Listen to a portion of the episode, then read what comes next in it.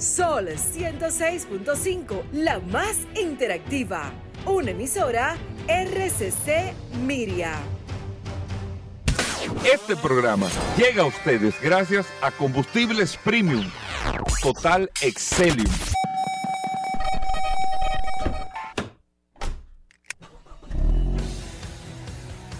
Bienvenidos al programa número uno de movilidad en la República Dominicana. Vehículos en la radio. Resumen, Vehículos en la radio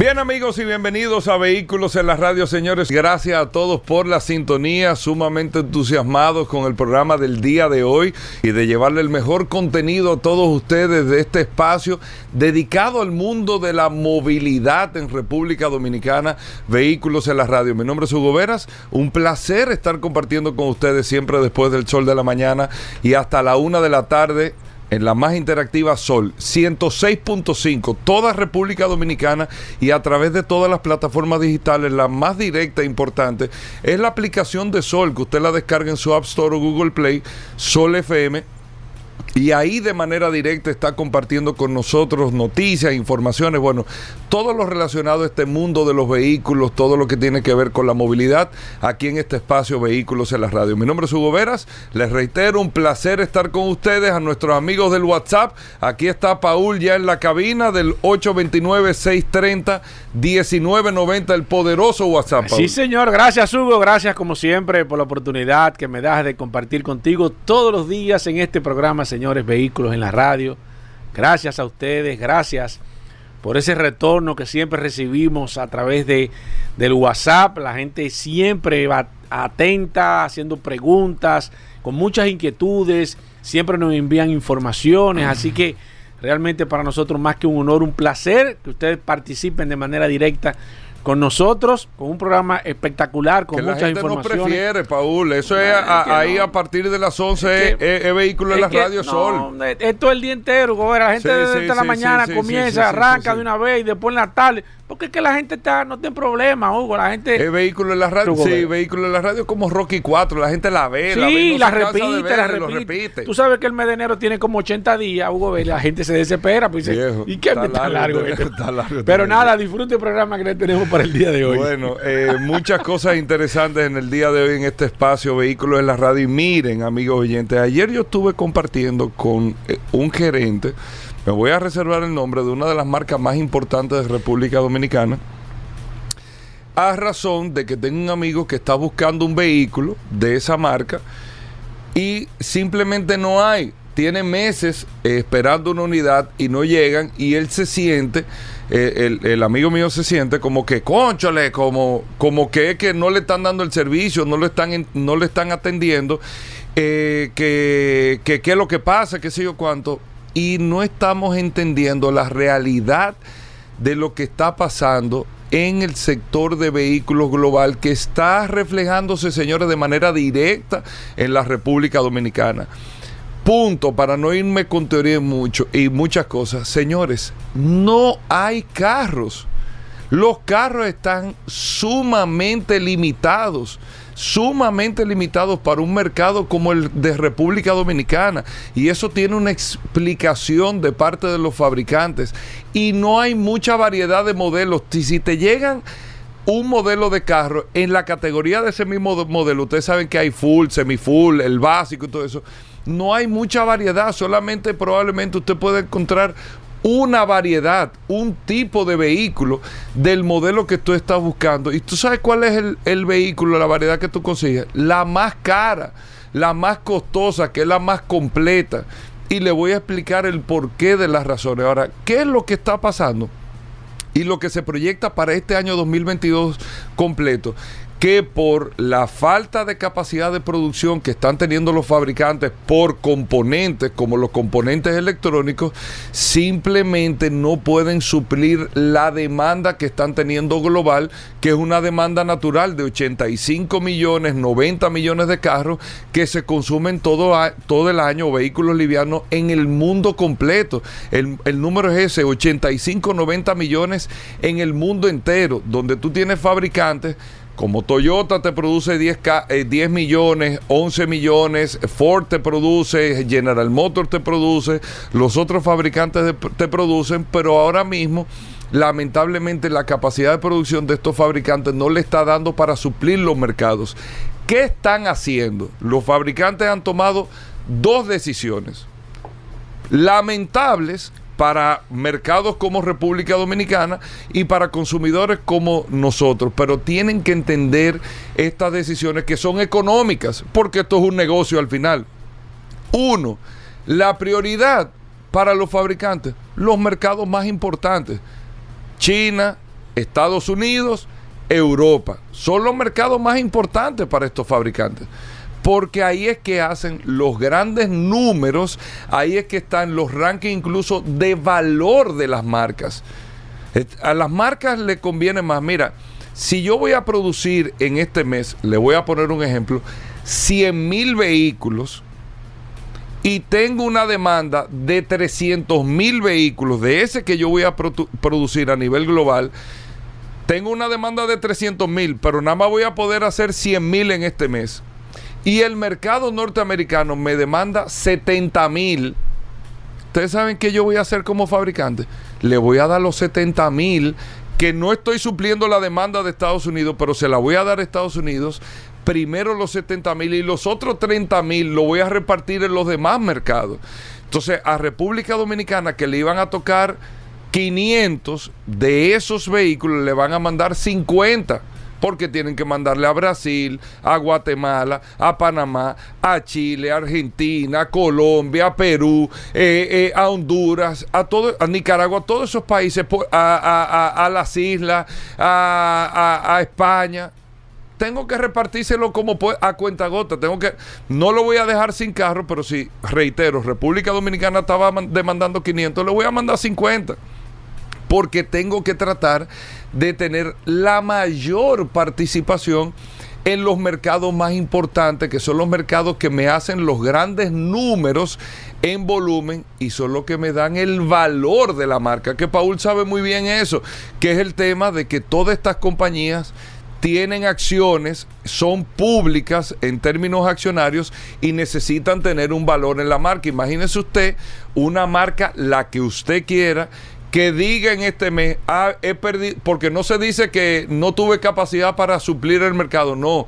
Fulana de tal perdió un 24% del mercado en Estados Unidos versus las otras marcas en venta. Eso es un tablazo. Eso se refleja automáticamente en los accionistas, los inversionistas. Dice, espérate, ¿y qué es lo que pasa aquí? No, no, yo voy a, van a bajar el valor de las acciones, eso sería una pérdida catastrófica para las marcas y yo no voy a invertir más dinero, no voy a comprar más acciones en la marca. Miren lo delicado del tema, fíjense lo delicado del tema y por eso los fabricantes en esta situación de crisis de producto le están dando protagonismo a los mercados que hacen los números, los mercados más importantes, que aunque no son los mercados por unidad individual que más dinero le dejan, ¿ok? Un carro vendido en Estados Unidos deja menos dinero que un carro vendido de la misma marca y el mismo modelo nuevo en República Dominicana. Oigan bien, un carro que se compra o que un fabricante vende en Estados Unidos deja menos dinero de margen que uno que se vende en República Dominicana o en Panamá o en Colombia. Deja menos dinero de margen ahora. Ese carro que yo vendo 50 en República Dominicana, en Estados Unidos yo vendo 50 mil, no 50. Entonces, tengo menos margen, pero logro mayor requete, mucho más volumen y me da no solamente ese volumen de participación de mercado, sino, sino me da mucho más valor como empresa, como compañía, como marca en el valor global de mercado, porque estas marcas se manejan de esta manera. Entonces, eso es una decisión que se ha tomado, que es la decisión que ha tomado la industria automotriz, por un lado, y por otro lado, amigos oyentes, una decisión de que lo que voy a fabricar, si yo voy a fabricar, para que ustedes entiendan, y no quiero poner un ejemplo de un modelo en particular porque le está pasando a todos los modelos. Ven acá, viejo, ¿cuándo es que va a llegar esta jipeta semi-full? Nada más están llegando full. ¿Cuándo va a llegar la sencilla de esta jipeta? Probablemente no lleguen este año. ¿Por qué? Porque si yo voy a fabricar una jipeta, el punto de vista del fabricante, si yo voy a poder fabricar 100 mil jipetas en el año, mi, capa- mi demanda son 300 mil jipetas de ese modelo. Yo voy a fabricar 100 mil. Yo tengo un line-up de cinco tipos de de esa misma jipeta. Yo tengo la semi-full, la full, la que viene sport, la ETA y la que sé yo qué. Ustedes saben que tienen varias versiones cada modelo de jipeta.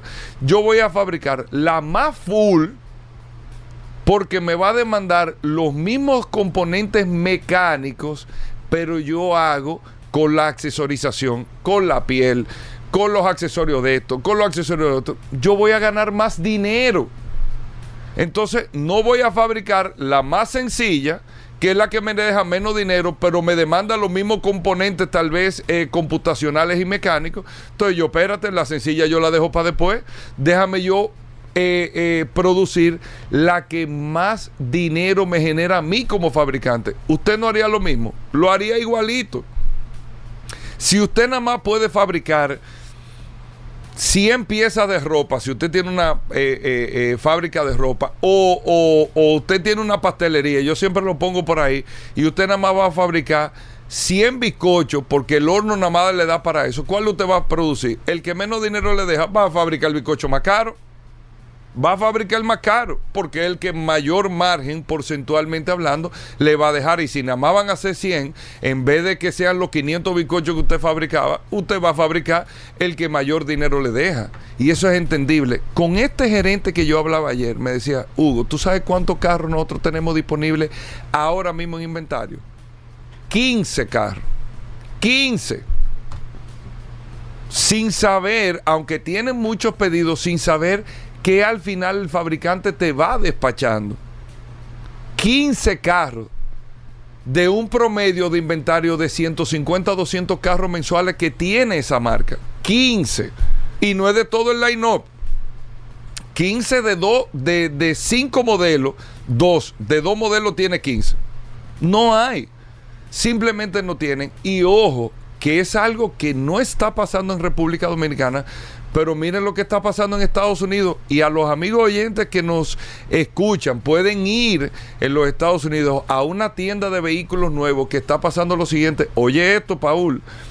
Y está pasando de manera directa y te lo dicen a la clara, no es un tema de especulación. ¿Cuál es el precio de este vehículo? El precio, el marketplace, el precio marcado todo, 57 mil dólares. Ese es el precio, míralo ahí. Ahora, hay un precio adicional que se le está poniendo y te lo dicen, y te lo dicen. O sea, no es que escondido ni una especulación, no. Es el precio. El precio del vehículo no ha subido, es el precio. 57 mil dólares. Ahora, la tienda, le- se me olvida el nombre de, de- de cómo me lo mencionaron, le está poniendo un- como un valor de comisión adicional o una transacción adicional ¿Cómo? A la clara, ¿tú sabes de cuánto?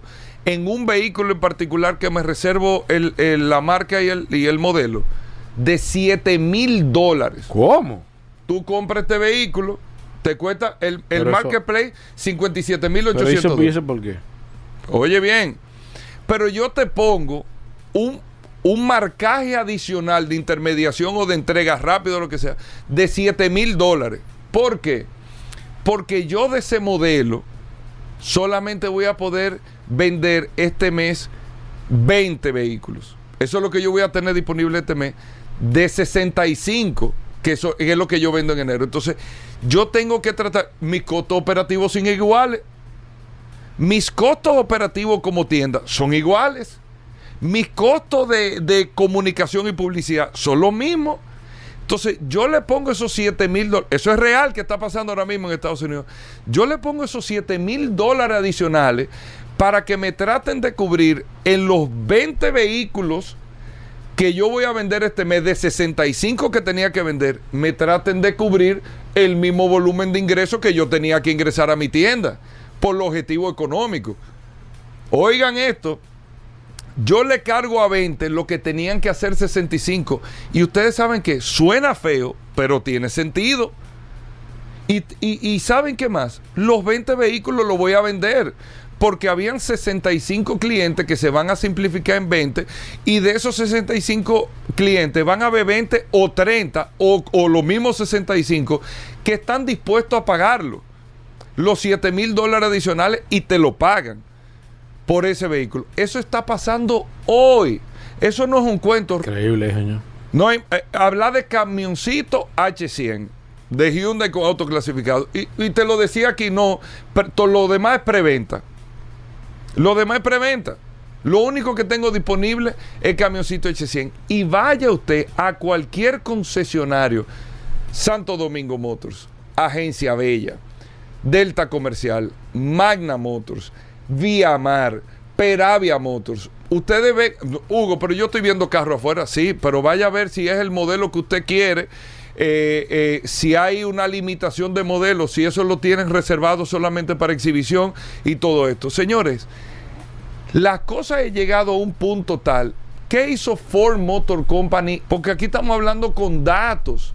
No es de que, que y es para que nadie se sienta mal, pero entienda la situación del mercado real. Usted sabe lo que está haciendo Ford Motor Company con la F-150, que es el producto más vendido de Ford. Le está poniendo un, un prerequisito nunca antes visto. Nunca antes visto. Tú compras una F-150, tú tienes que hacer un compromiso que no la puedes vender dentro de un año. Un año. Pero es tu guagua.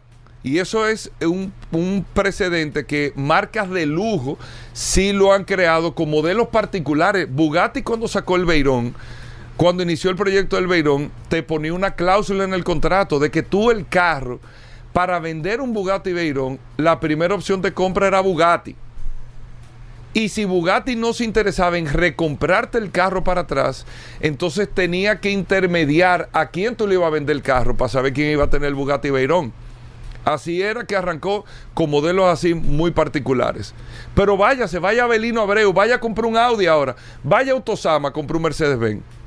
Para que usted vea, no, espérate, yo tengo, mira, tú quieres un Mercedes, yo tengo, ah, pero yo era esta jipeta, no, yo tengo este carro. Eso es lo que yo tengo disponible para entregártelo ahora. La jipeta, ponte una lista de espera, eh, eh, sepárala con esto y yo no te garantizo. Yo te puedo decir un aproximado de la entrega, pero no te la garantizo. No te lo garantizo porque no hay unidades, porque es una situación global que se está viviendo y no lo interpreten como una técnica de venta para forzarlo usted o a separar un vehículo o para decirle ven rápido, cómpralo porque no van a ver más, porque simplemente realmente no hay más. Esa es la realidad pura y simple, grábenlo ahí, de lo que está pasando globalmente en el sector de vehículos que se refleja de manera directa en el mercado de la República Dominicana, que no es el mercado más importante, es importante, pero no es definitivo para ninguna marca, ni este, ni prácticamente Latinoamérica entero, para que ustedes lo sepan.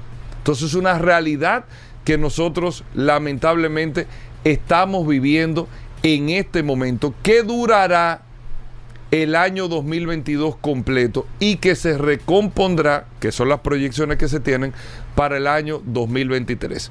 Una breve pausa, por eso que usted no se puede perder este programa, eso no está en internet. ¿Ok? Venimos de inmediato. Resumen, vehículos en la radio.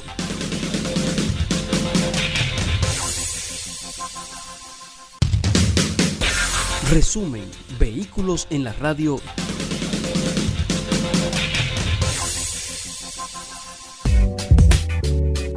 Bien amigos y bienvenidos a Vehículos en la Radio. Y amigos oyentes, agradecerle a ustedes la sintonía.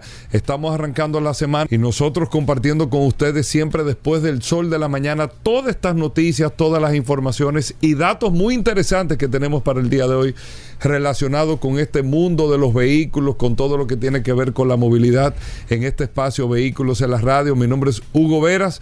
Un placer y un honor estar compartiendo con ustedes en el día de hoy. Miren la situación que hay en la industria automotriz. Y a mí me gusta ponerlo al día para que ustedes sepan que esto no es, no un tema de bulto, que no hay carro, que esto, que lo otro, señores, del por qué los carros usados en mercados como los Estados Unidos, en Europa, están costando igual que lo nuevo. O sea, un carro de un año de uso tú lo vendes y lo vendes al mismo precio que lo compraste, una cosa, y lo parecería una vivienda, un inmueble, que en vez de perder precio se aprecian, que eso es lo que pasa con los inmuebles regularmente, que tú compras un inmueble, si lo compras al precio correcto, al cabo de los años tú tienes o el mismo valor un poco más. Una plusvalía. Exactamente, en el caso de los inmuebles. El caso de los carros es totalmente diferente. Son equipos que se le aplican depreciaciones. Las depreciaciones normales de los carros se llevan a un 20%, dependiendo del modelo, la marca un 25% cada año, hasta un 15 años, pero lo que van es perdiendo... Eh, del el valor de compra se va depreciando por el uso, que no es lo que pasa con la vivienda. Pero en este último 2021, en lo que va del 2022 y en lo que se proyecta el 2022, está pasando una cosa increíble. Si usted compra un carro nuevo el año pasado, nuevo, y tiene 10, 15 mil kilómetros, 20 mil kilómetros, lo más por, probable es que lo venda al mismo precio. Lo más probable, al mismo precio que lo compró. O sea, lo usó seis meses, ocho meses, un año. Si no lo vende al mismo precio, lo vende con un margen muy mínimo de depreciación. Porque no hay una sustitución del vehículo nuevo. Eso lo hemos hablado mil veces. En Estados Unidos, estoy hablando de República Dominicana, en Estados Unidos están costando lo mismo prácticamente. Como no hay del nuevo, del usado, entonces con un año usted lo compra al mismo precio del nuevo. Así es que está el mercado, un mercado aloqueteado, como, como si se quisiera decir, eh, eh, no normal, no natural, no son condiciones que se van a mantener desde que se esté ya con una regularidad en el abastecimiento de mercancía de inventario, usted va a tener esa sustitución. Pero ¿por qué le digo esto? Miren lo que está pasando en Japón, amigos oyentes. Para que entiendan lo que nosotros hemos venido hablando de hace una semana con el tema del el feed, intermediación y todo, que yo me he querido enfocar mucho en ese tema en estos días para que entendamos las condiciones anormales que tiene el mercado. En Japón hoy, la Lexus, eh, la Land Cruiser nueva, la LC300, que es la Land Cruiser nueva, que ya en República Dominicana hay unidades de este vehículo. El vehículo ha causado tanto impacto de manera positiva para la misma Toyota que para que tengan una idea siguiente, el mercado japonés representa solamente casi un 10% de las ventas de este producto, del, del, mismo Japón, de la cuna donde sale la marca Toyota, la LC300 no es un modelo para el mercado japonés. Quien se lleva la mayor participación de ventas a nivel global de este producto, de la Land Cruiser, es el Mirelis. Todos estos países del Mirelis son los que acaparan casi, y Australia también, la mayor cantidad, eh, porcentualmente hablando, de la producción de estos productos lo acaparan ellos. No lo acapara Estados Unidos, no lo acapara Latinoamérica, lo, lo acapara Australia y el Middle East, para que ustedes tengan ese dato. Pero Japón, que tiene un poco más, un poco menos, un 10% de la participación de este mercado, ahora mismo, a la salida de este nuevo modelo, de esta nueva Land Cruiser, las ventas o las demandas se han disparado en un 22%. O sea, en vez de tener un 10%, lo que se proyecta de la demanda que está teniendo el Land Cruiser a través de la página de Toyota en Japón y la lista de espera que hay es de un 22%. ¿A qué punto voy? Amigos oyentes de vehículos en la radio, oigan a qué punto voy. Ustedes saben, Paul, anota ahí para que tú entiendas. ¿Tú sabes cuál es la lista de espera en Japón? En Japón para la nueva Toyota Land Cruiser. Cuatro años. ¿Cómo?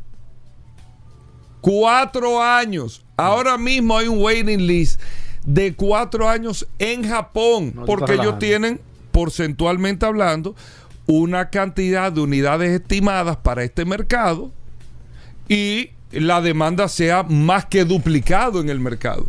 Y ahora mismo, usted separa una jipeta hoy, una Land Cruiser en Japón, y a usted se la vienen entregando en el 2025-2026. Porque simplemente se han más que duplicado y las marcas lo que hacen es que te hacen unas proyecciones de venta dependiendo de los mercados. Y usted está demandando más del doble de lo que demanda regularmente y las proyecciones que se tienen cuatro años. Y eso es lo que trae Paul entonces, que tú vas ahora, ah no, pero viejo, eh, yo te voy a entregar en octubre del 2025 tu Land Cruiser y ahí te entra entonces automáticamente si tú estás muy desesperado, si tú tienes el dinero, si tú tienes eh, eh, la necesidad o la ansiedad de compra de que tu vehículo te lo entreguen ahora, tú negocias con Paul que se la van a entregar en marzo. ¿A quién le van a entregar en este año? Ah, mira, está Paul. Habla con Paul. Pero el habla con Paul es darle a Paul un fee Una colita. un- de que se, eh, ¿cómo se dice? Que, que te desinterese, vamos a decir así, del turno que tú tienes y que tú cojas el turno mío que me lo van a entregar dentro de cuatro años. Eso es lo que está pasando en el mercado. ¿Por qué pasa esto? Y aquí le tengo datos que no están en internet, datos. Ustedes saben, amigos oyentes, cuál fue el déficit. Oigan, aquí hablan de que falta ten cuidado, inventario. Ten cuidado que aquí se está hablando de ese tema ahora con el fideicomiso. ¿Cuál fue el déficit de vehículos a nivel global, Paul? A nivel global. ¿Cuántos vehículos se dejaron de producir. Ni en cuando el la mundo? pandemia se habló de esto. No. Increíble. ¿Cuántos vehículos se dejaron de producir en el mundo en el año pasado? ¿Qué es lo que trae? Es un efecto dominó, una cadena de, de situaciones, porque no es que llegan los vehículos al mundo, pero no llegan con las cantidades que se tenían estimadas y todo eso. Señores, se calcula que el déficit fue de casi un 25% de producción.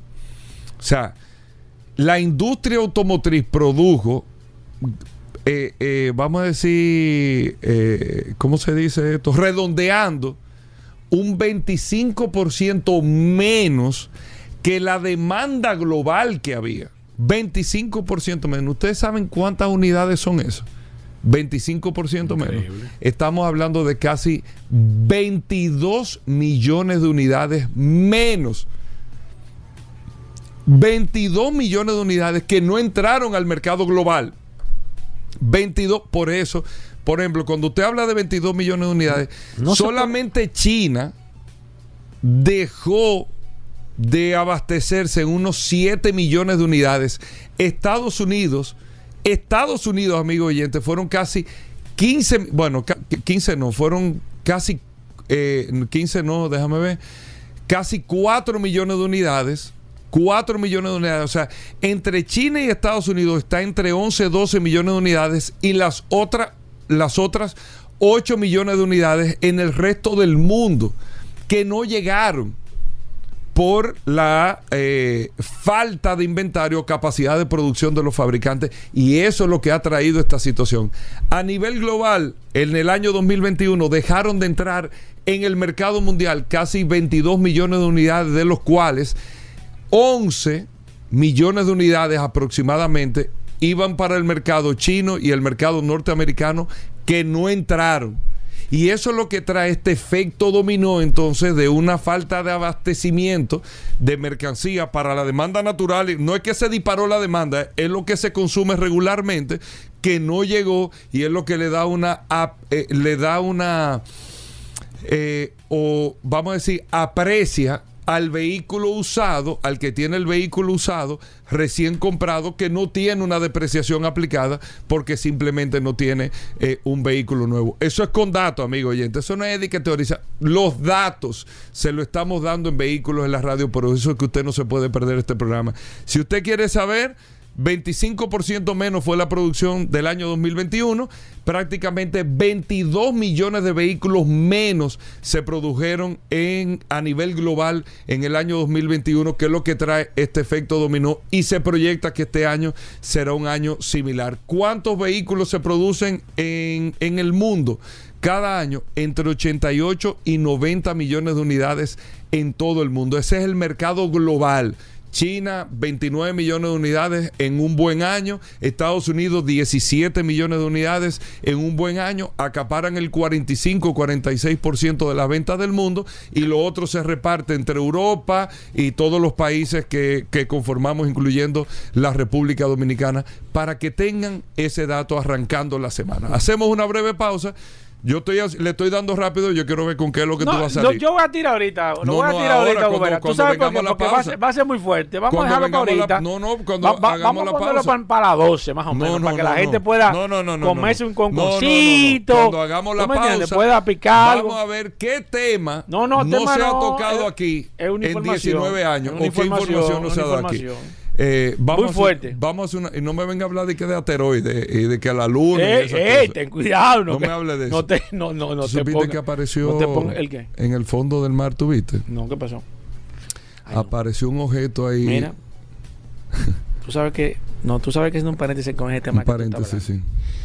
Oye, ayer leí una información este fin de semana. Porque uno se pasa los fines de semana, señores. No es que, que pensé, es, es buscando información, es porque es que esto va rápido el mundo. Tú sabes que, que oye, a mí se me, se, me puso, se me puso la piel de gallina, amigo Vera. Tú sabes que leí una información con el tema del transbordador, con la explosión del transbordador, que casualmente cumple años ahora en estos, en estos días, cumplió años. eh, que se El explotó, Challenger. El, que, el Challenger, que se explotó saliendo. Porque recuérdense que ah, dos accidentes han tenido los transbordadores. Uno fue despegando y el otro fue cuando venía entrando a la Tierra. No sé si recuerdas ese caso, Gobera. Han sido dos los accidentes que han tenido el tema de- del transbordador. Pero ayer leí una información que me puso realmente, me, me puso un poco hasta cierto punto triste, Gobera, ¿Por qué? porque vi unas informaciones sobre el accidente del Challenger del transbordador, el que estaba despegando, Ujú. Hugo Veras, y según, la, según los datos que leí, los astronautas no murieron en la explosión. Hmm. Paul. No murieron en la explosión. No murieron en la explosión porque, de acuerdo a las informaciones que ayer estuve leyendo, eso, fue lo que más me, lo que más me dolió a mí, Vera. Eh, de que ellos manipularon una serie de instrumentos antes de fallecer. ¿Tú me? O sea, que ellos tuvieron la oportunidad y me imagino que ellos tienen que estar trabajando en esto. Lamentablemente los cohetes no tienen un plan B, una, una alternativa de salida en caso de un accidente, Hugo Veras. Que yo no sé, bueno, evidentemente han sido tan pocos. Los, el tema de los accidentes, que la gente dice, óyeme, ¿por qué no le ponen? Yo creo que se va a hacer un poco largo. Este No, no, pero dime, dime. El tema de los accidentes, la gente dice, bueno, pero ¿por qué no le ponen paracaídas a los aviones? ¿Por qué no le ponen unos El flotadores? peso es un tema del peso. Aparte del peso, eh, es que Hay está- avionetas que tienen paracaídas, Sí. son avionetas súper livianas. Sí, pero que también, Hugo Vera, si tú te pones a ver la cantidad de accidentes que hay por vuelo, porque es un tema de probabilidad. Sí. ¿Tú me entiendes? O sea, tú dices, bueno, pero ¿cuántos accidentes hay para que ameriten tú desarrollar una? Y eso pasa, me imagino, que con el tema de, de- de- los accidentes también de, los cohetes y eso. ¿Cuántos accidentes en la época moderna han sucedido? Evidentemente, pero de acuerdo a informaciones que estuve leyendo en informe, que esto me dio mucho más, todavía me puse, eh, lo- los astronautas no murieron en, en el- en la explosión. Murieron cuando cayeron. ¿Cómo va a ser? Sí. Porque eh, eh, cuando- Según informe que tú estabas leyendo. Sí, según los, los datos que estaba leyendo, porque cumple año en estos días, entonces, de acuerdo a las cosas que estaba leyendo, Cumple aniversario. aniversario, ellos dicen que ellos manipularon una serie de instrumentos después que después que tuvo la explosión con el tema de eh, el- la de- emergencia del oxígeno, que ellos tratando de, o sea, lo- de hacer algo, lo- Sí, lo- sí, por lo sí. menos el tema de las emergencias, pero lamentablemente no fue con la explosión porque inmediatamente eh, eh, tuvo la explosión, la cápsula donde ellos estaban se separó del, del, del- de los tanques de combustibles y demás por la explosión y, y ahí Santo Padre. fue mucho más complicado el tema. Pero nada. No, no, no. Deja de estar barajando. Vamos a hacer una pausa. Venimos en un momento, no se muevan. Resumen, vehículos en la radio.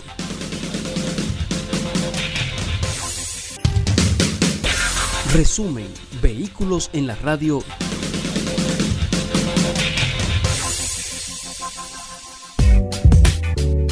Bien amigos y bienvenidos a Vehículos en la Radio, señores. Gracias a todos por la sintonía, gracias por estar con nosotros compartiendo hasta la una de la tarde, siempre aquí en la más interactiva Sol. La compra de un vehículo es emocional, por eso hay unos protocolos de venta que utilizan las mismas marcas, hay unos esquemas. Usted entra a un showroom eh, de una marca de vehículos y le invita. O sea, aquí hay showroom, miren, el showroom de Audi el de BM, el de Mercedes, el de Porsche, o sea, de marca premium, regularmente te trabaja mucho el, el esquema eh, psicológico de la ambientación, del mundo donde tú te estás involucrando. Eh, había, un showroom chulísimo, era el de Jaguar, el que estaba en la tiradente, con unos sillones comodísimos, todo. Y estos showrooms están creados, estos espacios, estos ambientes, el de Infinity es aperísimo también para que psicológicamente tú te sientas eh, no solamente relajado, sino invitado a vivir esa experiencia y a formar parte, a subir ese nivel, ese, ese upscale que tú necesitas, emocional, todo eso, que te lo da un carro, porque un carro es una compra emocional al 100%. Y este señor va a una autoferia, eh, oigan esto, eh va con un amigo, Paul, no va con la mujer, no, va con la esposa. No, ¿eh? no, porque a esa compra no puede ir la esposa. Viejo, va con un amigo, empiezan ahí, el carro estaba perísimo. Entonces tú sabes, un coctelito, esto, lo otro, y yo cuánto. Sí, sí, sí, sí. Eh, otro coctelito, esto, aquello, lo otro. Y, el, y yo veo el comportamiento, pero eso fue un tema de unas cuantas horas, porque no fue una decisión no, ahí. No, no, no, no, no. y el tipo se iba. Entre tragos. Y, y, volvía. Sí. Cócteles. Eh, se iba y volvía. Sí. Y esto, y el amigo viejo. El amigo Fulano. Sí, porque. Fulano. El, el sucio, tú, te lo, tú te lo mereces, el viejo. Sucio, sí, sí, tú te imaginas tú ahí. Sí, que utilizó esa herramienta. Viejo. Sí. Tú, Enchinchando. Tú has trabajado mucho. Tú eres un tipo de éxito. Tú, Tú un tipo tú sumamente. Tú has subido aquí en Óyeme, la institución. La tú- vida es una, ¿eh? Oye. Desde que te dicen así, Viejo, aprovecha la oportunidad. Ya Mira tú sabes. fulano lo que le pasó. Sí, sí. Bueno y sano. Óyeme. Y un salto para atrás. Paul, y pero dejó lo que todo. yo te estoy diciendo que tú en dices, serio. ¿cómo así? En serio, ¿eh? ¿Cómo en serio? En serio. El que tipo dice dijo, tú tienes razón. Sí, hombre. Es verdad que Sí, yo cuánto.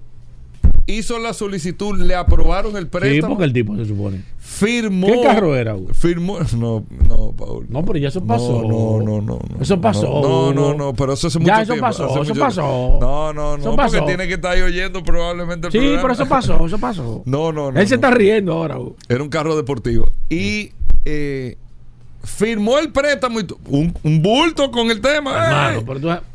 Llama a la esposa. De ahí. Fulana, ven, Ay, Dios mío. Que te voy a enseñar una sorpresa. Sí, que ven para acá. Ya Bueno. Paul viejo, cuando llegó la esposa ahí y vio el carro que el señor había comprado, ¿Y- y pa' qué se puso a llorar. Primero la esposa se puso a llorar, Sí, después no, hizo un show, Cualquiera, Hugo. pero un show, un show y que esto, que lo otro, que tú, que tú sabes que los niños que no caben ahí, qué sé yo cuánto. Que ese Nos- carro es para ti. Nosotros Que necesitamos. ese carro nosotros no vamos a necesitando, qué sé yo cuánto. La verdad que fue una- un momento Sí, sí, se puso la, la situación Difícil. ¿eh? Sí, Y ya estaba todo Porque ella tenía razón en lo que estaba diciendo. y ya estaba estaba todo firmado. Y la persona que compró el carro, manteniendo, porque no se iba a poner ahí a, a- a dejarse de que mangonear. No.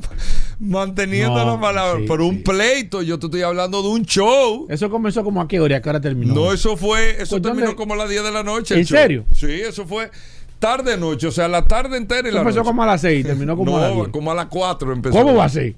Y terminó a las Ah, pues una el- serie. El, pleito no, sino. Sí, no, no, todo, todo. De señor. 4 a 10. Oye, duro, 6 horas en eso. Mira, eh, para que tú sepas, para que ustedes vean lo importante de la decisión de la mujer. ¿qué pasó? ¿Me lo dijiste? No, no, se llevó su carro, viejo. ¡Oh! No, no, espérate. ¿Y oh, él iba a no. echar para atrás? No, No, espérate, no, no, Cuando tú estás así. Oh, no, Hugo. No, no, no. Y adelante la gente, no, no, no, No, echa no, para no. atrás, no. Pero bueno, Ah. eso es eh, eh, un paréntesis ahí. Miren, yo quería hoy aprovechar para que nosotros podamos tener eh, como la referencia de lo que está pasando en la industria automotriz pero no en términos de venta ni mucho menos, sino en la transformación que está teniendo la industria automotriz para que nosotros entendamos el proceso que estamos viviendo en el mundo de reinventarnos. Señores, cuando ustedes ven una marca de más de 100 años como Rolls Royce, que tiene un símbolo que es parte de los símbolos icónicos de la industria automotriz, que es el espíritu del éxtasis, que el espíritu del éxtasis es una especie, es una simbología como de una dama eh, eh, artísticamente eh, expuesta al frente de los modelos Ferrari, de, de, los modelos Rolls Royce, usted lo puede ver, aquí hay varios Rolls Royce Phantom, que sale este espíritu del éxtasis desde el bonete. Cuando el carro se apaga, usted lo estaciona, el símbolo, o sea, la, la, estatuilla baja y desciende y cuando usted anda en movimiento la estatuilla sube eh, y es toda una simbología de 100 años de la historia de Rolls Royce 100 años de la historia de Rolls Royce que a propósito recuerden que el país que mayor cantidad de Rolls Royce per cápita en el mundo tienes Hong Kong. Este, este espíritu del éxtasis que ha mantenido icónicamente la simbología de una de las marcas no solamente más caras, sino de mayor lujo del mundo, acaba de ser modificado y cambiado. Y cuando usted ve un símbolo de tradición, un símbolo que todo el mundo lo conoce, que tú lo ves, aunque tú no sepas, tal vez, aunque tú no te hayas montado un Rolls Royce, aunque tú no lo has visto, tú ves ese símbolo y tú dices, ay, que eso es de un carro. Usted lo reconoce como un símbolo de un carro, aunque tal vez no recuerde la marca. Y es el símbolo de Rolls Royce. Y Rolls Royce lo está modificando. No es que va a dejar de ser la estatuilla, pero acaba de hacer una modificación en las alas. Eh, acaba de, darle como un. Un refresh. Un refresh al símbolo. ¿Por qué?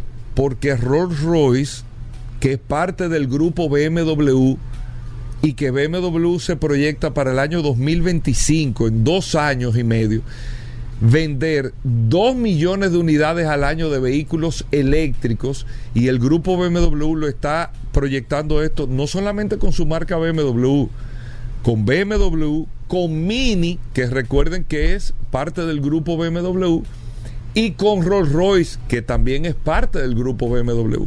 Y por eso BMW ha tomado como grupo la decisión en la marca Rolls Royce de hacer una transformación, una modificación a una tradición de más de 100 años porque el esquema, el mundo, el concepto está cambiando. Mini lo hizo con su logo identificación de Mini.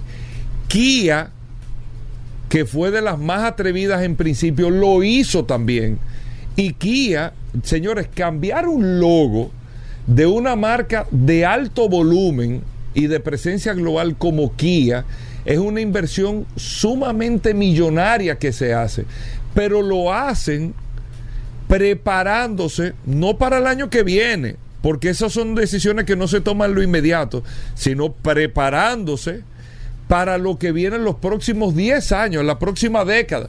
Y ya ellos se están adaptando, cambiando su logo, cambiando la identidad, que es lo más importante. Antes de usted crear un producto o usted crea una idea, usted sabe que es lo más importante, el nombre y la identificación. Y usted parte de ahí hacer todo el trabajo del concepto para que usted sepa. Usted parte de ahí. Usted parte de, esa eh, simbología para poder desarrollar todo el concepto de marca que usted quiere desarrollar. Usted parte del logo. General Motors lo hizo hace creo que dos años ya, también hizo una modificación en su logotipo. No, quitándole el nombre de General Motors, no es GM, pero le hizo un cambio al logotipo, modernizando el logotipo, que fue lo que hizo Mini también, modernizarlo, porque ya estamos viviendo una época mucho más moderna en términos de la tecnología que se está utilizando.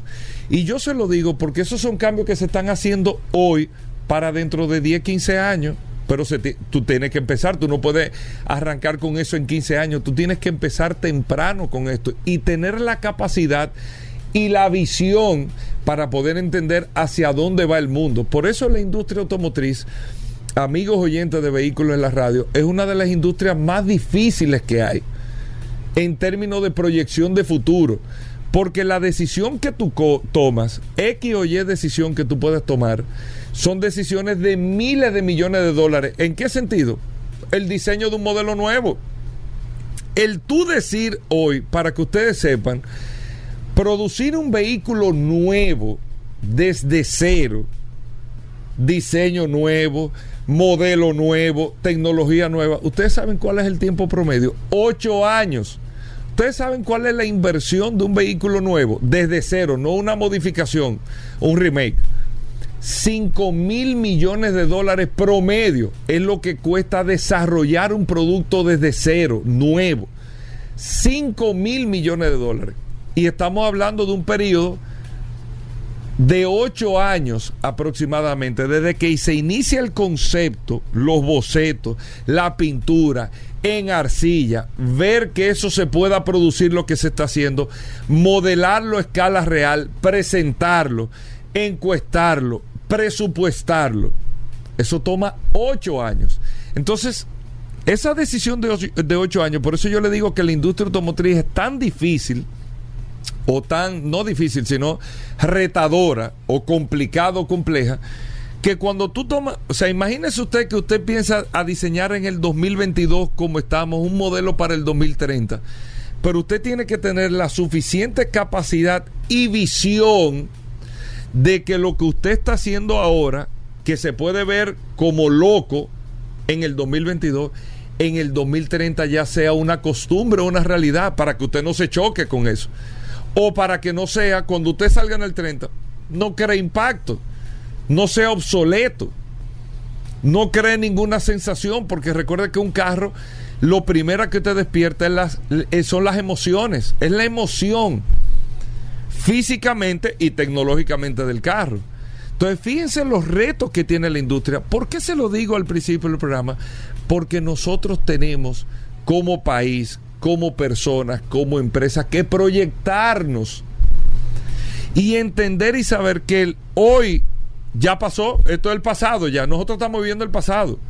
Nosotros tenemos que proyectar es qué vamos a hacer al día de mañana y cómo nos vamos a preparar para el día de mañana. Por eso es que cuando usted tiene un hijo, ¿dónde usted lo lleva? ¿Al colegio? A prepararse a los estudios para después de entrar a una universidad, para prepararse para el mañana irlo preparando para el para los eso, esos son eslogan hasta de, de, planes educativos de universidades. Preparar jóvenes para el mañana. Usted se va preparando ahora para los retos que vienen mañana. Porque usted no puede tomar la decisión mañana. Usted tiene que usted tiene que tener la visión. Bueno es el inglés la lengua universal. Bueno, el inglés es el mandarín, como hace unos años se hablaba que todo el mundo tiene que aprender a hablar mandarín.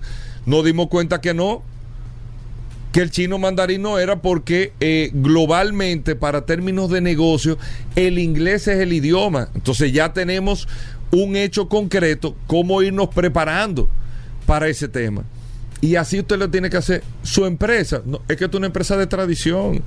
Es que yo lo que produzco aquí es tradición, por tanto, sí, está bien, pero la gente está consumiendo ahora todo sin azúcar. Y entonces, ¿tú vas a cerrar la empresa? No, tú tienes que readaptar tu receta de lo que tú estás preparando ahora para los tiempos que se avecinan ahora. Por eso, y saliéndome un poquito del tema, las principales fabricantes de refresco y todo, señores, son los principales fabricantes de aguas, de energizantes, de jugos y de eh, alimentos que están relacionados con los snacks y todo. Por eso estas empresas han podido sobrevivir y crecer, porque de eso se tratan los negocios, de tu poder ir creciendo en el tiempo. Pero eso lo han proyectando hace más de 10 años. Están trabajando en eso, se dieron cuenta. Ven acá, pero cada vez más la participación de la bebida de cola o azucarada están bajando. ¿Qué yo voy a hacer? ¿Voy a cerrar la empresa? No, yo me tengo que diversificar y reinventar y adaptarme. Puedo mantener mi producto con la esencia, pero adaptarme. Y así, amigos oyentes, ustedes los tienen que ver en todos los sentidos. Lo digo aquí en la industria automotriz local, lo digo aquí, lo he dicho mil veces, en el esquema de financiamiento. Nosotros lo hemos planteado en mil elementos que tiene en el área de los seguros, que vamos a hablar con Félix Correa, de irnos adaptando a lo que la gente va a demandar. No tenemos que esperar que llegue todo para nosotros poder empezar a prepararnos, porque si llega todo, ya no nos dará tiempo y vamos a desaparecer en el proceso. Fíjense, les reitero por último, los ejemplos que están tomando la industria automotriz y el mayor símbolo de esto es el cambio que hace una marca de más de 100 años como Rolls Royce, que hace una readaptación de su identidad principal, preparándose para los tiempos que vienen. Preparándose una y única y simplemente para los tiempos que vienen. Que eso no tiene que ver solamente con que yo fabrique vehículos eléctricos. Es todo un concepto que tú tienes que trabajar en la marca para que las cosas puedan sobrevivir o que los productos, los proyectos, las empresas puedan sobrevivir en el tiempo. ¿De acuerdo? Hacemos una pausa, amigos oyentes. Venimos de inmediato con más informaciones. No se muevan. Resumen, vehículos en la radio.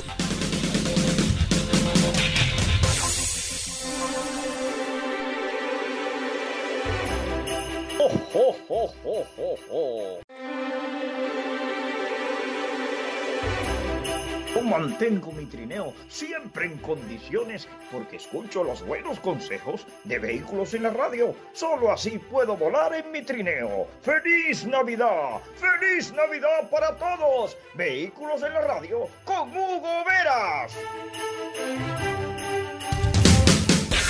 Resumen, vehículos en la radio.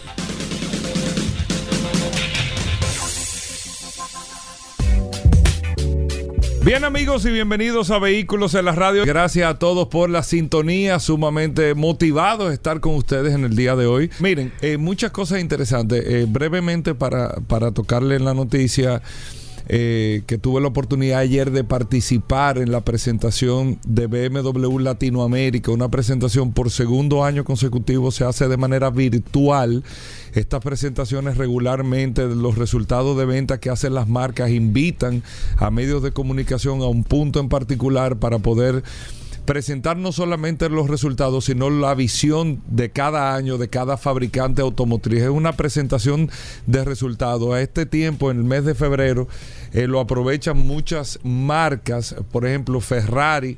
Eh, acaba de hacer una presentación de resultados sumamente interesante y atractivo para, eh, para todo su, su personal, vamos a decirlo de esta manera, porque Ferrari acaba de anunciar eh, resultados históricos en récord de venta, más de 11 mil eh, vehículos Ferrari que se vendieron en el año 2021. Fue un crecimiento impresionante, pero los beneficios también fueron tales que por esto Ferrari, para que tú tengas un dato, Paul, y amigos oyentes del programa, le estará otorgando un bono a cada uno de sus... Eh, colaboradores, vamos a decir, a cada uno de sus empleados. Son unos 4.800 empleados que tiene Ferrari y estarán recibiendo cada uno aproximadamente unos 16 mil dólares de bonos un bono sumamente interesante, más que tuvieron un resultado neto después de, después de pagar todo de casi 1.600 millones de dólares de beneficio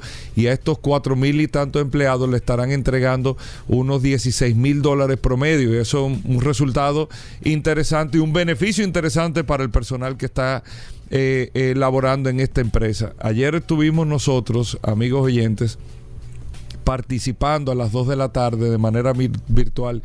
Y agradezco a BMW Latinoamérica la invitación y tenernos pendientes como medio de comunicación de República Dominicana para poder participar junto a todos los países eh, latinoamericanos en esta presentación de resultados de BMW, perdón, que fueron resultados históricos del año 2021 referente al año 2020 en términos de venta, pero que todavía no lograron en el año 2021 las ventas del 2019, que son los eh, que vamos a decir el 2020 fue un año anormal por la pandemia, el 2021 fue un año de recuperación, pero el 2019 es el año real al que tú tienes que tomar, eh, vamos a decir, como parámetro para resultados de venta.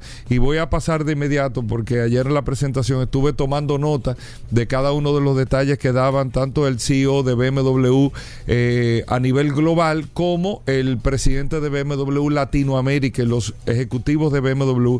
Y les digo esto para que podamos entender un poco la participación de venta de los fabricantes. Son datos que entiendo que son interesantes para ustedes, amigos oyentes, que pueden verlo en una marca eh, de lujo, como lo es la marca BMW, y cómo va el comportamiento del mercado.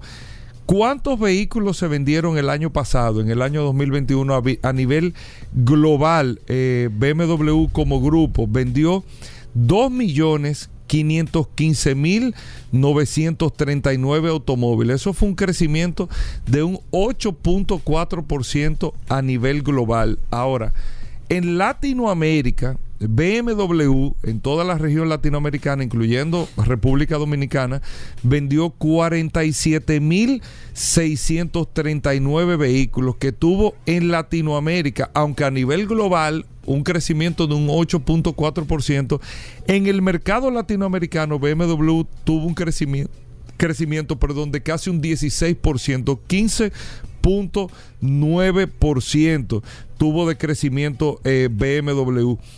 Cuando vemos estos números, amigos oyentes, y nos damos cuenta de, la participación y el crecimiento que está eh, teniendo BMW y los datos y el enfoque que tiene para este año 2022, ahí es que nos vamos viendo eh, de manera interesante eh, cómo se va dando el cambio hacia la visión de la movilidad que está teniendo la marca. No, no quiero dejar pasar eh, de hablarle un poco de Mini, por ejemplo, BMW en Latinoamérica eh, vendió en, en total 47.639 vehículos, como les dije, de los cuales eh, de estas unidades, 7.303 unidades pertenecen a la marca Mini que Mini, así como la vemos como una marca ya como de nicho, una marca de segmento, Mini tuvo un crecimiento de un 14.2%, fue casi un crecimiento similar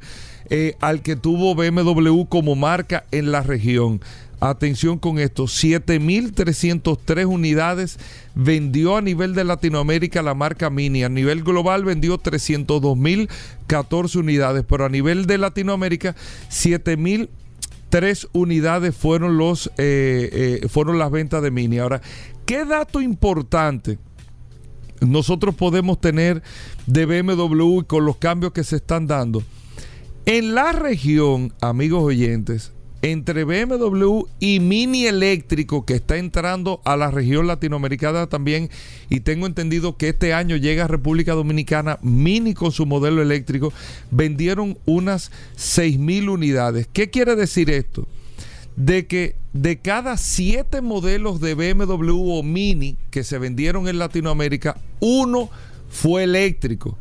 Y eso es una participación interesante. Estamos hablando de que un 14% de las ventas de BMW en Latinoamérica fueron de vehículos eléctricos. Y ellos están buscando, amigos oyentes, BMW en la presentación del día de ayer, en la cual nosotros tuvimos la oportunidad de estar eh, participando aunque a nivel global, eh, amigos oyentes, pudieron vender 275 mil vehículos eléctricos, la proyección que tiene BMW para el 2030 es que el 66%, que ellos puedan eliminar el 66% de la huella de carbono de las emisiones de los vehículos que producen y que para el 2050 BMW se está poniendo 2050, o sea, ellos están poniendo para el 2030 que eh, el 66% de los vehículos que van a vender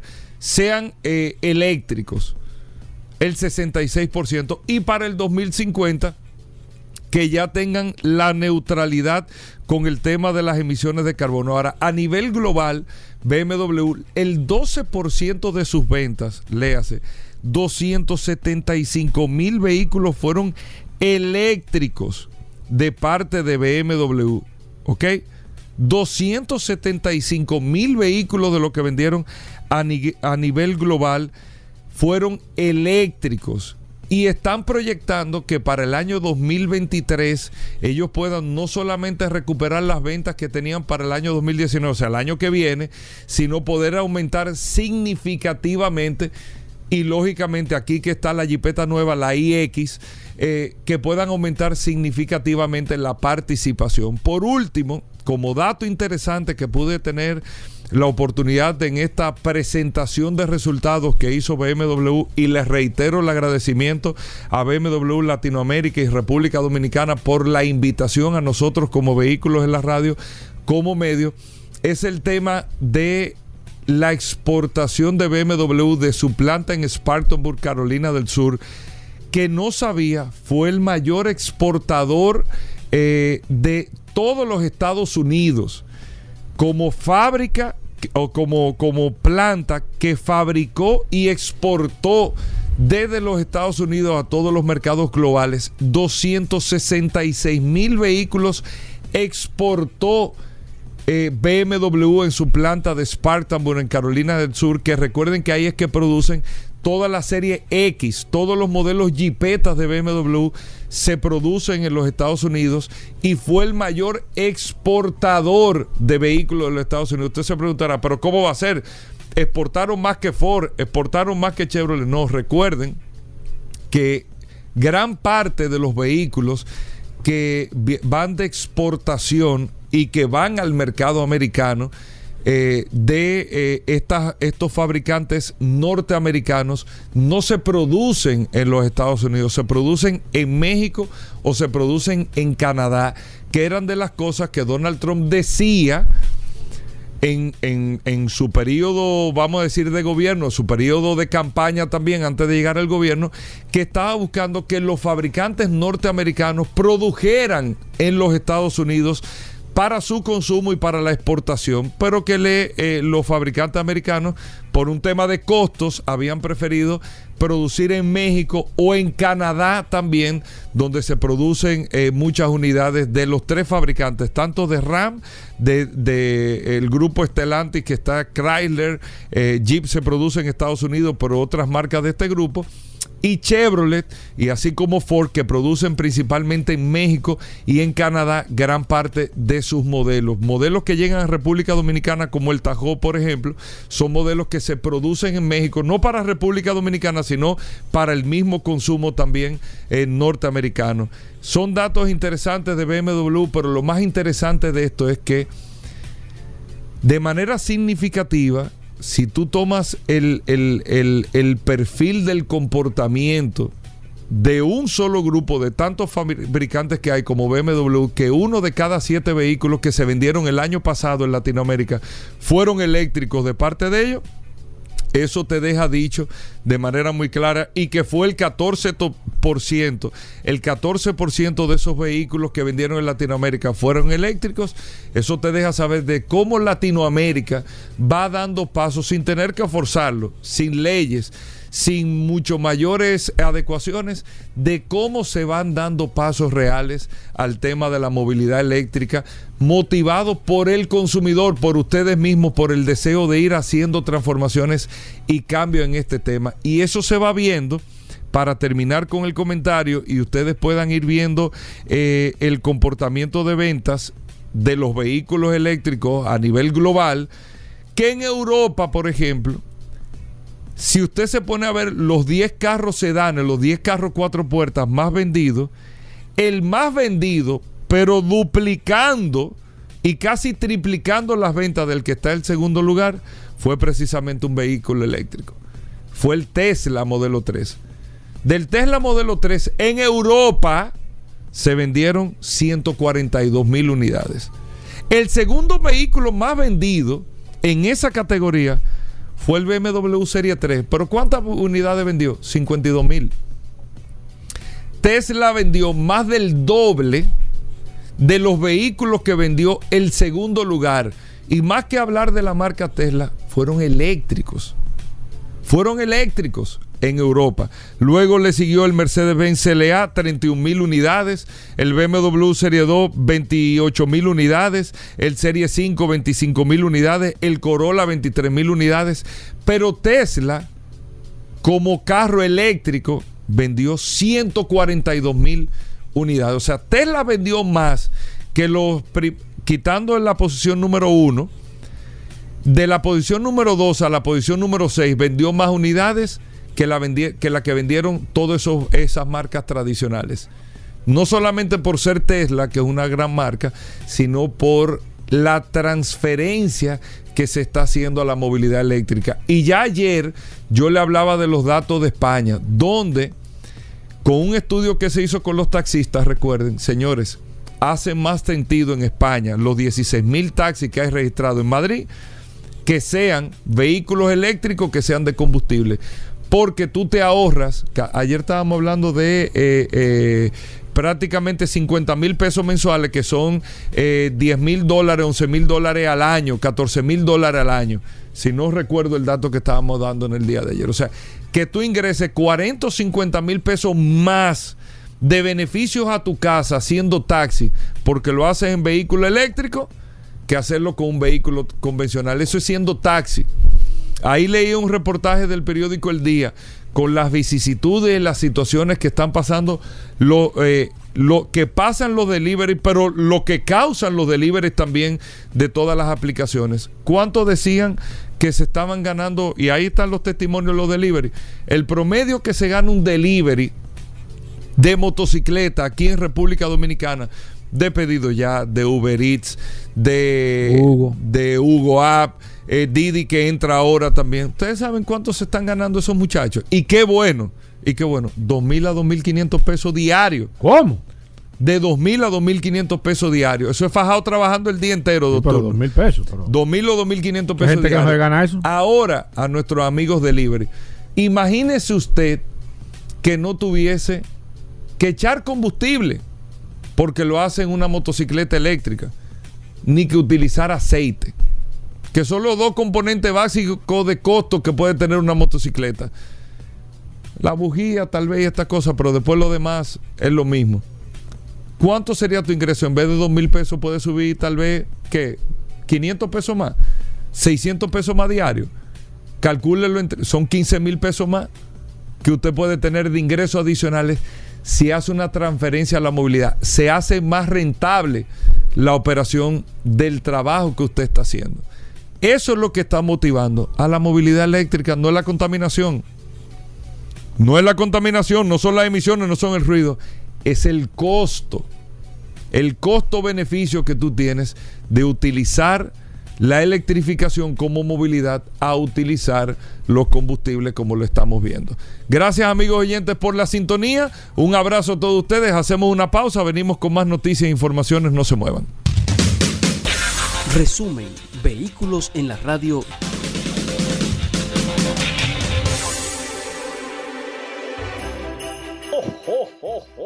¡Oh, feliz Navidad para todos los oyentes de Vehículos en la Radio! Con Hugo Veras. ¡Feliz Navidad! ¡Oh, oh, oh, oh, oh, oh! ¡Oh, oh, oh, oh, oh!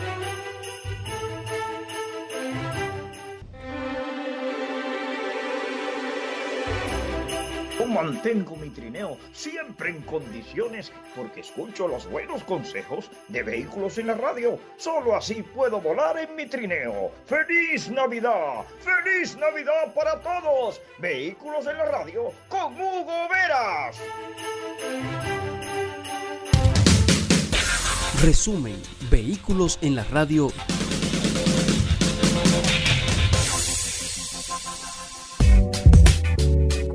Bien amigos y bienvenidos a Vehículos en la Radio, señores. Gracias a todos por estar en sintonía con nosotros compartiendo hasta la una de la tarde aquí en la más interactiva Sol. Herbert Díez, el CEO del grupo Volkswagen.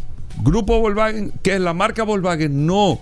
Grupo Volkswagen es el propietario de Volkswagen como marca, de Audi como marca, de Porsche como marca, de Bugatti como marca, de Lamborghini como marca, de eh, este que, MAN en, en vehículos eh, comerciales, de SEAT, de Skoda.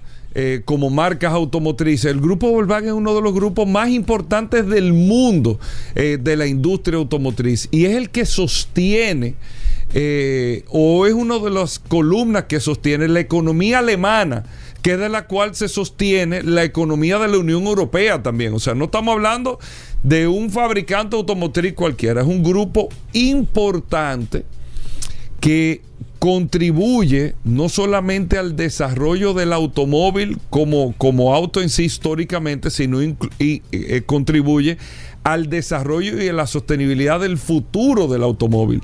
¿Qué dice el doctor Herbert Díez en una entrevista que hicieron el día de ayer? Volkswagen ya está claro, no con el tema de los carros eléctricos, los carros eléctricos son más que una realidad. Volkswagen incluso está cambiando su eslogan, que es Das Auto, el auto, el auto, así es, eh, en la traducción en alemán, Das Auto es el auto, ahora el, es el nuevo auto, New Auto.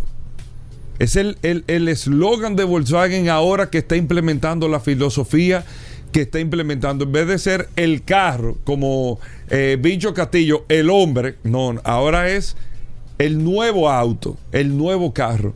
Y dice Herbert Díez que en 25 años, ya ellos trabajando en esto, en 25 años es definitivo el auto autónomo, el auto sin conductor. Lo está diciendo el presidente del grupo Volkswagen, que incluso dice que el año pasado, solamente en el, año 2020, ellos invirtieron en una startup de tecnología para la movilidad, más de 2.500 millones de dólares adquiriendo esta empresa y que tienen más de 10 años invirtiendo en tecnología para la movilidad autónoma para que en los próximos 25 años definitivamente los carros puedan transitar sin conductor sin conductor, sin la necesidad, ah, y dueño de Bentley también, sin la necesidad de tener un conductor.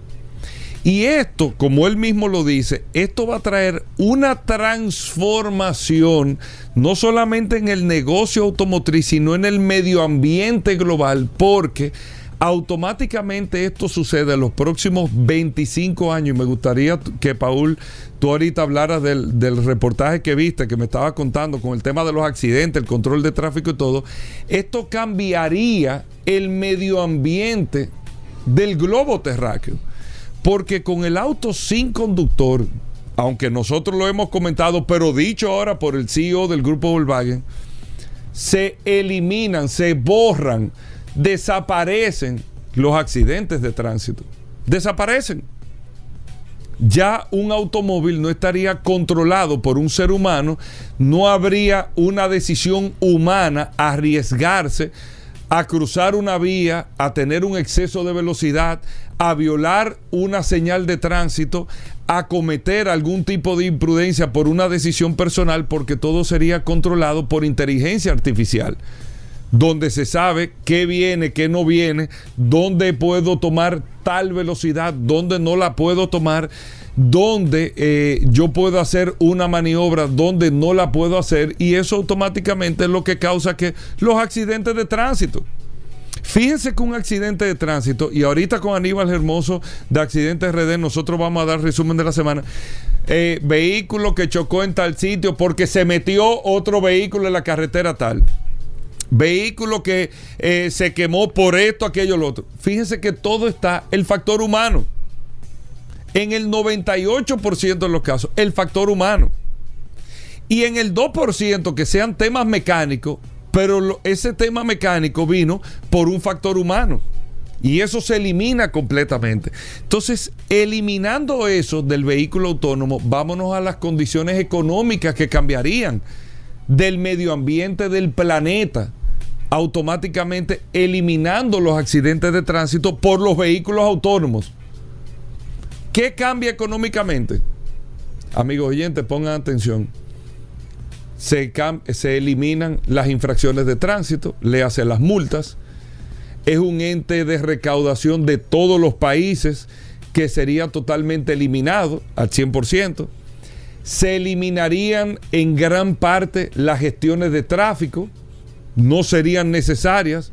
Los sistemas semaforizados probablemente se mantienen, pero no con esa dinámica que están al día de hoy, porque habría un control de inteligencia artificial que es lo que te eh, ayuda a gestionar y los carros tomarían la decisión dependiendo de la dirección que tú estás tomando. Se eliminan los agentes de tránsito que no serían necesarios e independientemente, aunque usted lo vea de una manera u otra, es una fuerza laboral que se llevaría eh, eh, el, el, tema del vehículo autónomo. Decenas de miles de personas viven eh, de este tema a nivel global. Esto sería eliminado por el tema del vehículo autónomo. Se elimina entonces, amigos oyentes, automáticamente la adquisición de un vehículo, la compra e intermediación de un vehículo, porque a medida de que el carro sea autónomo, como nosotros lo hemos hablado, y lo dice el doctor Díez, el presidente del grupo Volkswagen, ya el tema de la propiedad de un vehículo sería opcional, no sería obligatoria. El tú utilizar o mantenerte con un carro individual no sería una obligatoriedad porque tú simplemente utiliza bajo la demanda que tú tengas el vehículo que quieras utilizar y ni siquiera lo vas a manejar. Es un vehículo, una pieza, un artículo que te va a transportar como un vagón del metro. O sea, tú no vas a comprar un vagón del metro, tú lo usas eh, eh, eh, on demand, el va y te busca y te lleva un punto. El carro funciona de manera diferente, pero funcionará así. Tú vas, te paras en un punto donde tú estás ahora mismo eh, demandas el vehículo, lo pides, te busca, te lleva al otro punto y después te viene a buscar otro. Pero esto se haría totalmente con vehículos sin conductores, sin un solo conductor. Y esto cambiaría la nomenclatura. Señores, ¿ustedes saben cuántas personas se calcula que viven del sector del transporte en términos de la conducción? A nivel global. A nivel global. Ustedes saben cuánto, amigo oyente. Más de 100 millones de personas, 100 millones de personas. Son una serie de condiciones económicas importantes que van cambiando con esta industria automotriz. Hacemos una breve pausa, venimos de inmediato. Resumen, vehículos en la radio. Bueno, la parte final de Vehículos en la Radio, Paul, tremendo el programa del día de Muy hoy. Muy bueno, Gobera. Aquí en el programa Vehículos en la Radio. Sí, señor. Agradeciéndole a todos por la sintonía, la Paul. Nada, Goberas, eh, se acabó este programa Vehículos en la Radio. Vamos a seguir Por contestando. hey. Vamos a seguir contestando a través del WhatsApp 829-630-1990. Muchas preguntas que todavía hay pendientes. Vamos a quedarnos durante todo el transcurso de la tarde de hoy contestando preguntas que tenemos pendientes y otras preguntas también que nos hicieron. Si usted tiene preguntas, recuerde el WhatsApp 829 630 1990, esa maravillosa herramienta que nosotros le pusimos en sus manos para que usted tenga contacto 24 horas, no solamente con, con nosotros, sino con, con todo el equipo de este programa Vehículos en la Radio. Bueno, ahí está, amigos oyentes, un abrazo. Gracias a todos por la sintonía. Hasta mañana. Resumen, vehículos en la radio. Combustibles Premium Total Excelium. Presentó.